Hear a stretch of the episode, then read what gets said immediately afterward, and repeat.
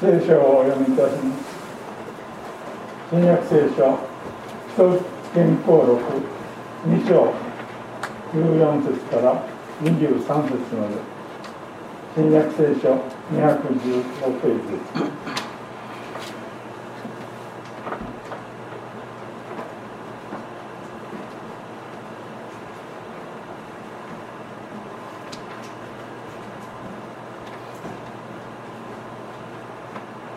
徒原稿録2章。14節から23節まで。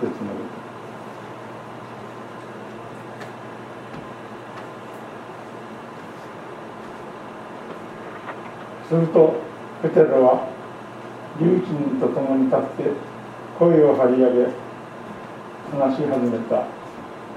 ユダヤの方々またエルサレムに住むすべての人たち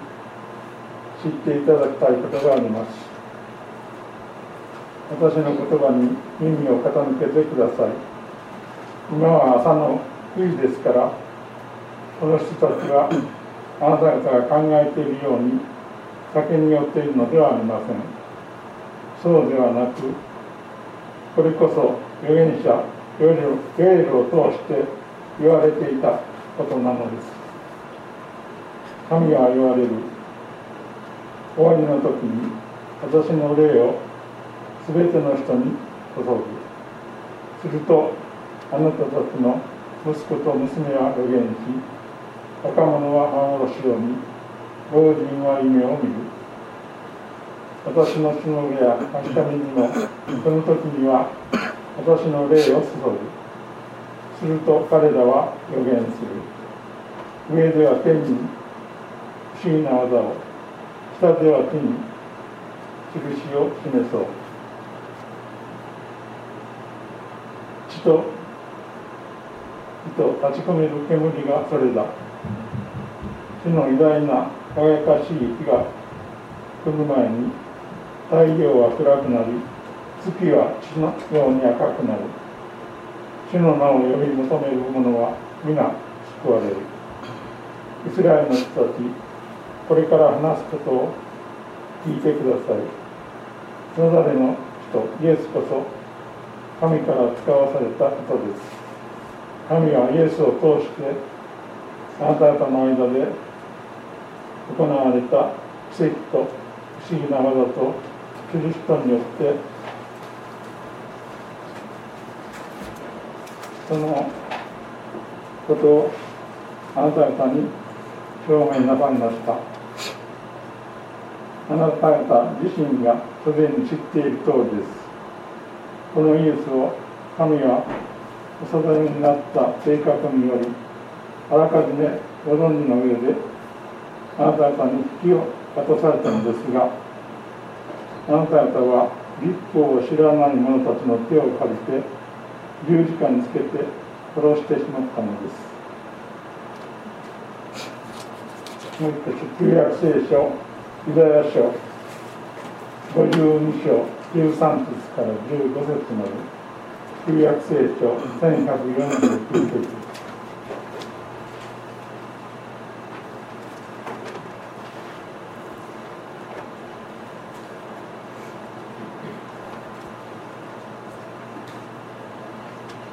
ユダヤ書52章13節から15節まで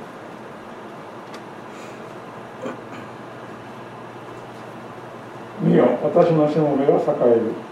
はるかに高く上げられ崇められる。かつて多くの人をおのおのおのおのが多くの人をおののかせたあなたの姿のように彼の姿は損なわれ一つは見えずもはやそのこの面影はない。それほどに彼は多くの民を驚かせる。彼を見て王たちの口を閉ざす。誰も物語らなかったことを見一度も聞かされなかったことを司ったからだ。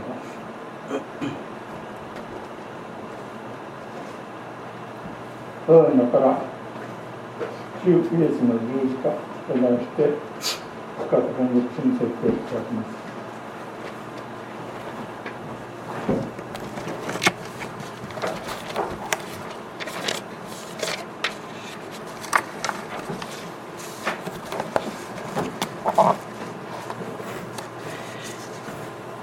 今朝私たちに与えられた御言葉は使徒原稿録第2章14節から23節の御言葉であります、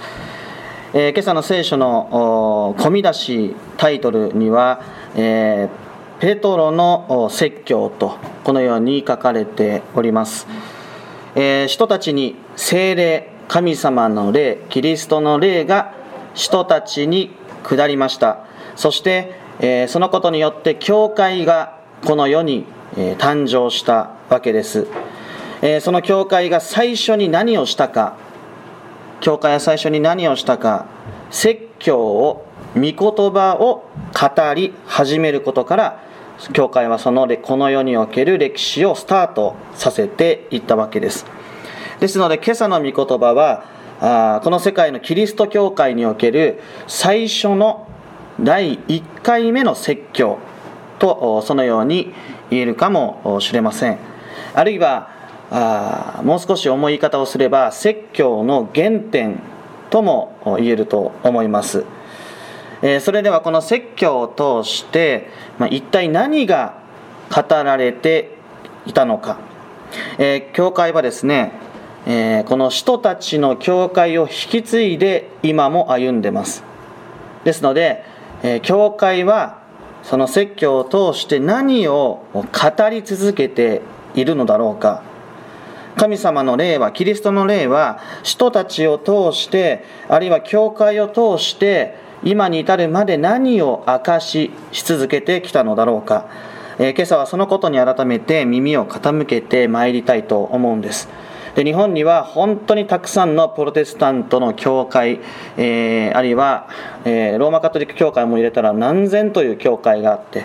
そこで、えー、まあ、今まさに礼拝を捧げている教会がたくさんあるわけです。でそこで説教御言葉が語られる場所が場面があるわけですが一体私たちはその説教を通して一体何を聞いているのか何を聞かされているのか何をいただいているのかそのことをですねもう一度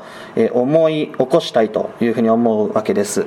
で少し長いですけれども14節から21節の御言葉をもう一度改めて読み直していきたいと思います。するとペトロは11人と共に立って声を張り上げ話し始めた。ユダヤの方々またエルサレムに住むすべての人たち知っていただきたいことがあります。私の言葉に耳を傾けてください。今朝の9時ですからこの人たちはあなた方が考えているように酒に酔っているのではありません。そうではなくこれこそ預言者ヨエルを通して言われていたことなのです。神は言われる終わりの時に私の霊をすべての人に注ぐ。するとあなたたちの息子と娘は預言し若者は幻を見老人は夢を見る。私のしもべやはしためにもその時には私の霊を注ぐ。すると彼らは予言する。上では天に不思議な技を下では地に印を示そう。地と火と立ち込める煙がそれだ。主の偉大な輝かしい日が来る前に太陽は暗くなり月は血のように赤くなる。主の名を呼び求める者は皆救われる。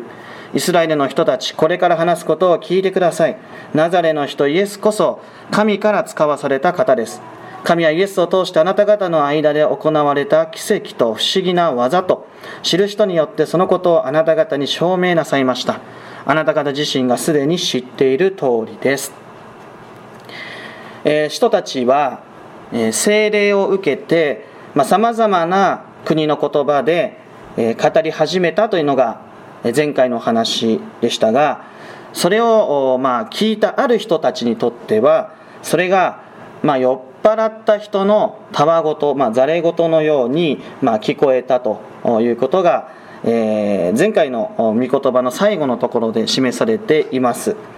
えー、しかしここでペテロはそのことをはっきりと否定しておら、えー、おりますでそもそもですねユダヤ人にとってこの朝の9時というのは、まあ、祈祷をする時間でありますしえあるいはあまた場所によっては捧げ物をする時間であります、え当然お酒を飲む時間ではないわけです、えそれではここで一体何が起きているのかあですね、え一言で申し上げるなら予言が、え成就したよということです。えー、かつて旧約聖書で語られてきたことが今ここで実現しましたよということを、えー、ペテロはここで語っていくわけです。でペテロはここで旧約聖書のヨエル書3章を引用しております。でヨエル書が最も強調して伝えたいことそれが2つあるんです。で1つは新しい時代の到来です。そしてもう1つはその先にあるその後にある世の終わり救いの完成の日のことです。新しい時代の到来そして救いの完成。この2つのことをヨエル書は強調して語ろうとしています。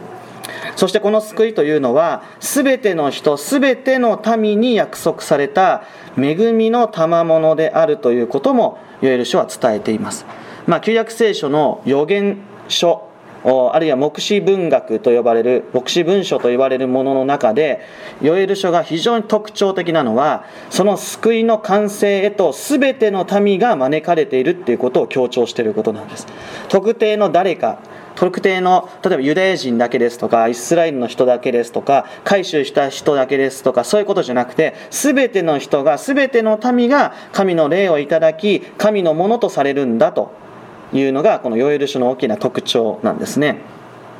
ではこの新しい時代の到来には何が起こるか、えー、そこで、えー、今ペテロが引用しましたように神の霊が注がれるということがまず起こるわけです、えー、全ての人に精霊が下る。でそのことを通して全ての人が神様の救いってこうだったんだなっていうことを改めて知り神様の救いをその人自身が語り始めること。そういうことが起こる。でそのことを通して老若男女問わず幻や夢。これすなわち、えー、来たるべき将来に希望を見いだすことができる。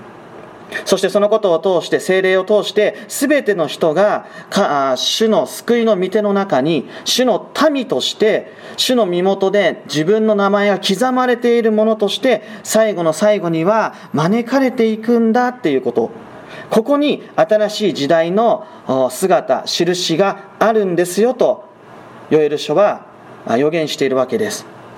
そしてこの大きな恵みの後救いの完成に向けた新しい歩みがいよいよ始まろうとしているんですよっていうのがこのヨエル書の予言なんです。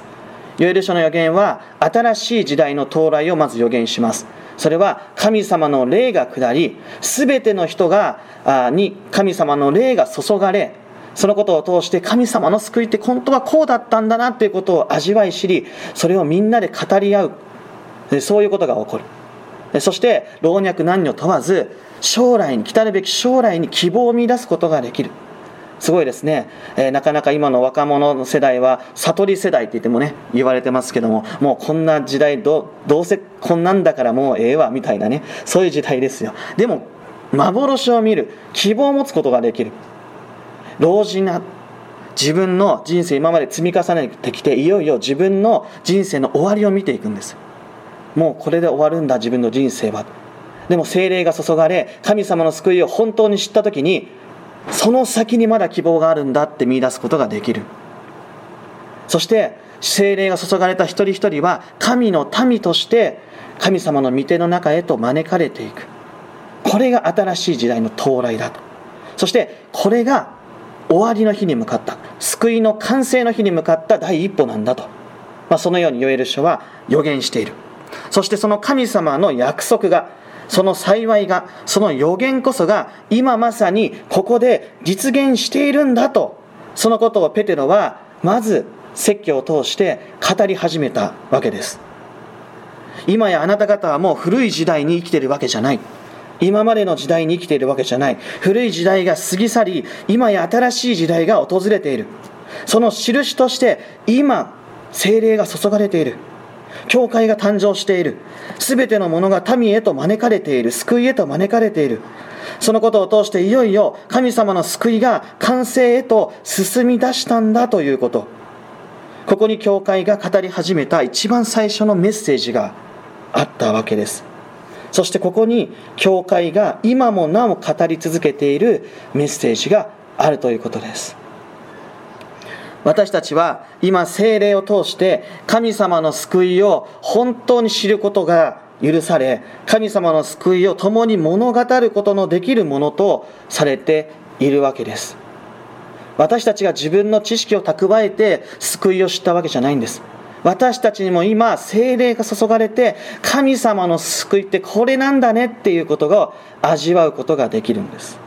そしてそれを共に物語り合える関係を持つことができるわけです。私たちは今精霊を通して神の民とされ救いの完成へとその歩みを進めていく。その日を待ち望むものとされている。ここがここに教会が変わることなく今も語り続けている主からのメッセージがあるわけです。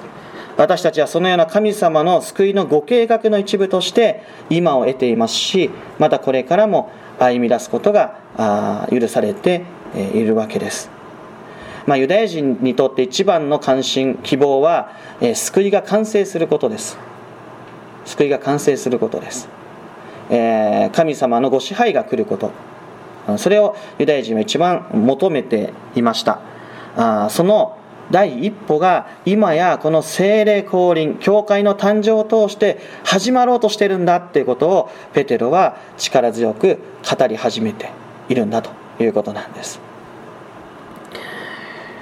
ユダヤ人にとって終わりの日、まあ、神様の救いが完成する日にはもう一つ大切なことがありました。それが救い主の到来なんですね。救い主が来てくださる。救い主を通してこの救いが私たちのうちに実現するのだというのがユダヤ人の大きな希望でありました。でそこでペテロはここではっきりと救い主の到来についても語ってるんです。つまりペテロはですねユダヤ人の皆さんあなた方が望んでいる救いの出来事は今ここで教会を通して実現してるんですっていうことを言いたかったんですよね。22節の御言葉を読みします。イスラエルの人たちこれから話すことを聞いてください。ナザレの人イエスこそ神から使わされた方です。神はイエスを通してあなた方の間で行われた奇跡と不思議な技と印とによってそのことをあなた方に証明なさいました。あなた方自身がすでに知っている通りです。ここではっきりと語られていること。それは主イエスこそ誠の救い主だということです。待ち望んでいたあの救い主は主イエスご自身なのだということです。この方を通して私たちは救われる。この方を通して救いが実現するんだということです。教会が最初に語り出したこと。それは主イエスこそが誠の救い主だということです。このお方以外には救いはないということです。このお方を通してのみ私たちは神様の永遠の救いに、ま、招かれていく、入れられていくんだということ。これがペテロが、ペテロを通して最初に語られた説教なんです。説教の原点はですね、イエス様こそ救い主だと証言すること。まさにそのことだと思います。教会がこれからも大切に語り続けなければいけないことはここにあるでしょう。そして教会を通して私たちはこのイエス・キリストの救いが私たちのうちに満ち溢れているんだということを味わい知ることができるのではないでしょうか。それではですねこのじゃあ救い救いと申し上げてきましたがじゃあこの救いって一体何なのかという話です。ここが大事だと思います。イエス様の救いとかね神様の救いが実現するってじゃあその救いって具体的に何の話ですか？ということです。それは私たちの救いにも関係してきますから、えー、こう大事なポイントだと思いますけども、えー、それをもう一度知るためには一つ大切なことを先にお話ししておきたいと思います。え実はですね、ヨエル書、ヨエル書全体読んでいただくと分かりますが、ヨエル書にはもう一つ大切な出来事が記されているんです。でそれは、神の霊を全ての人が受ける。神の霊が注がれる。その前に、直前に何が起こるかってことなんです。それが、民の滅びなんです。滅びについて書いてるんです。言い方を変えれば、裁きについて、審判について書かれてるんです。ヨエル書はですね、この裁きや、えー、滅びのことを救いの前提として記しています。それでは私たち人類というのはその裁きに耐えきることができるのか、え、それができないところに人間の現実があります。だからこそ神様が、えー、御子イエス・キリストをこの世に与えてくださったこの救いの約束を果たすためにこの御子を惜しみなくこの世に与え神の裁きを御子に負わせたんだというのがキリスト教の大切なメッセージだということになります考えてみるならば主イエスこそが誠の救い主であり、このお方を通して救われるのであるならば、私たち人間がまず知らなければいけないことがあります。それは、私たちには救いが必要なんだということそれを知らなければいけません私たちは救い主によってイエス様によって救われなければいけないんだとそれほどに悲惨な状態なのだということを私たち自身が深く知りそれと向き合わなければいけないということです。つまり自分自身の悲惨さ罪の深さを知らなければいけないということです。ですから23節の御言葉がとっても重要なんです。このイエスを神はお定めになった計画によりあらかじめご存知の上であなた方に引き渡されたのですがあなた方は立法を知らない者たちの手を借りて十字架につけて殺してしまったのですと。あなた方は立法を知らない人つまり違法人の手を借りて救い主を殺してしまったと。神の御心である存在を殺してしまった。神の御心ご意志を殺してしまった。ペテロはここで罪の問題について語り始めてるんです。でこれは 決してユダヤ人を責めているわけではありません。このペテロの説教の興味深いところはまずユダヤの人々と呼びかけそしてその次にイスラエルの人たちと語りかけそして最後にはもうみんなごっちゃになってあなた方って言ってるんです。特定の誰かに向かっての言葉になくではなくなってるんです。これを読んでいる者これを聞いている者その全てに最後は語りかける。それがこの説教の特徴の大きな一つであると言えます。ここで罪が問われているのはユダヤ人だけではない。ペテロ自身も含めた私たち人類全ての問題としてここで強く罪が問われているんです。あなた方が私たちが十字架につけて殺しちゃったんですイエス様を。罪というのは的を外していくということです。神様を中心にしないことです。自分が中心になってしまうことです。私たちはいつでも的を外してしまうことがあります。自分を中心にしてしまうことがある。その時私たちもまたそこでキリストを十字架にかけた一人その一人として数えられなければいけないわけです。私たち人間の罪の問題教会がその始まりから語り始めたことの中にこの罪の問題が示されている。私たちもまた過去の人間の手を借りてイエスを十字架にかけたその当事者なのだということ。そのことと向き合わなければいけないことをこの最初の説教を私たちに示しているんです。教会に来たら罪人呼ばわりされて居場所がないとか教会来たら罪罪と言われて苦しい責められてるような気持ちになるとかもう散々たくさんないろんな方から方々から言われてきましたが私たちが何から救われているのかを語ろうと思ったら私たちが今どういう状況なのかを知ってほしいんですよ。本当の救いがそこにあるから知ってほしいんです。今ペテロの気持ちになっています。皆さん聞いてくださいじゃないですけど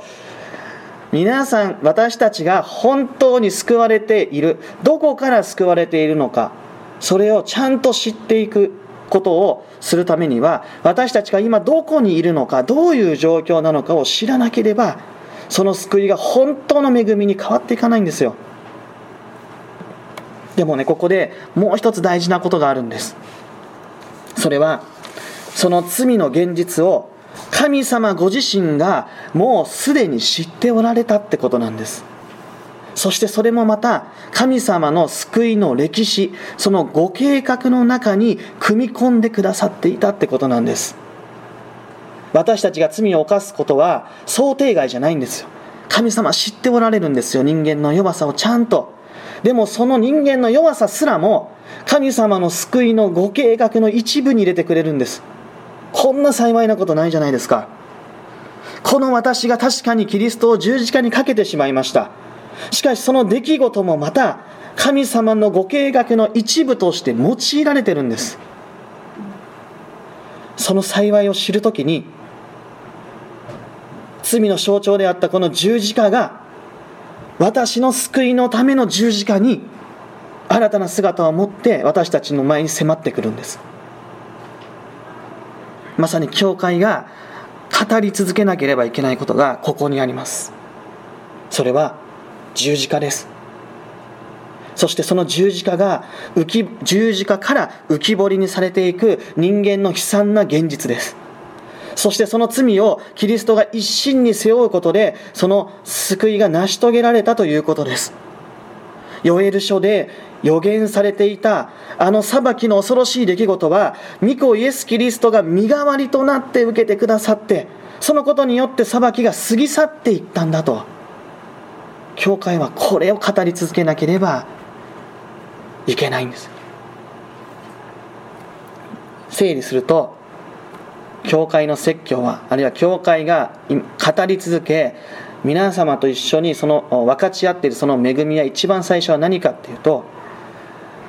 神様の救いの完成は近いんだということ。そして一人一人に霊が注がれ神の民として今新たにされている。新しい時代を今私たちは一緒に歩んでいるんだということ。そしてイエス様こそ救い主。イエス様しか救い主じゃない。イエス様以外のものは救いではない。ということ。そして私たちの罪の問題。そして同時に本来受けるべきこの裁きをキリストが代わって受けてくださったということ。教会が語り続けなければいけないこと。それは当初からこれだけだった。これなんですまあ次週次回はですね復活の話をしますので今日はそこはお話ししません。今日は十字架までのお話とさせていただきますが、えー、これが私たちに与えられそして私たちに、えー、が語り続けている救いの歴史救いの物語なんですね。このキリストの身代わりと贖いによって私たちは罪と死から救われていきます。この救いを信じ主イエスを救い主と告白する時私たちのうちにも霊が豊かに下り私た神様の救いを改めて深く知り喜ぶ者へと変えられていく。でそれだけではなくてその人は神の民と呼ばれ終わりの日に救いの御手の中へと抱かれて生きることが永遠に生きることができる。教会の最初の説教はそのことをまず語り始めています。そして教会がいた今も語り続けている救いがここにあるわけです。終わりの日救いの完成の日はまだ来ておりませんけども終わりの日は救いの完成の日は精霊降臨を経て日々刻々と近づいてくるわけです。でその救いに一人でも預かるようにと主はこの世に教会を建ててくださりそして先立って皆様に精霊を注いでくださったわけです。その教会は主イエスこそは誠の救い主であるということを告白し証言し続けこの救い主があなたの罪を担って十字架にかけられたのということを証言し続けています。このキリストに結ばれて生きる時全てのものに精霊が与えられ誠の救いを知ることができ誠の神の民とされ神の国の一人として永遠に生きることが許されている。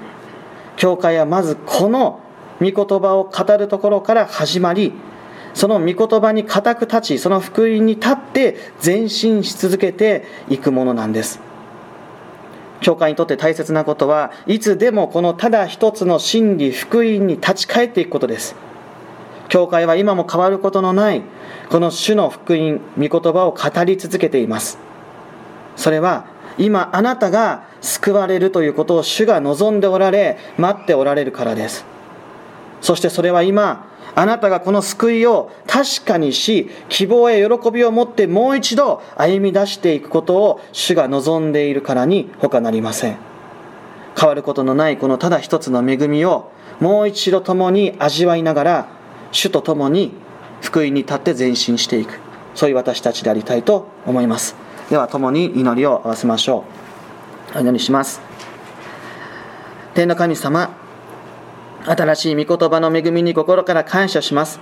私たちは多くの恵みをいただきながらも自分が中心となりあなたの御心から外れてしまうことがあります。あなたはその私たちに対する裁きを御子に担わせ私たちを救い出すことをその御心としてくださいましたその恵みにただただ感謝することのできない、感謝することしかできない私たちでありますが、主よどうかこの救いを確かにするために、私たちをいつも精霊で満たし続けてください。そしてどうかこの救いの光の中で、あなたの御国を待ち望む民として、あなたに一心に思いを向けて歩み続ける群れとしてください。どうか一人でも多くの者がキリストと結ばれ、誠の救いへと導かれますように、あなたがお働きくださるとともに、私たちはあなたの宮座のためにこれからも豊かに用いてください。すべてのことを感謝し委ねて、この祈りを、主イエス・キリストの皆によってお捧げいたします。アーメン。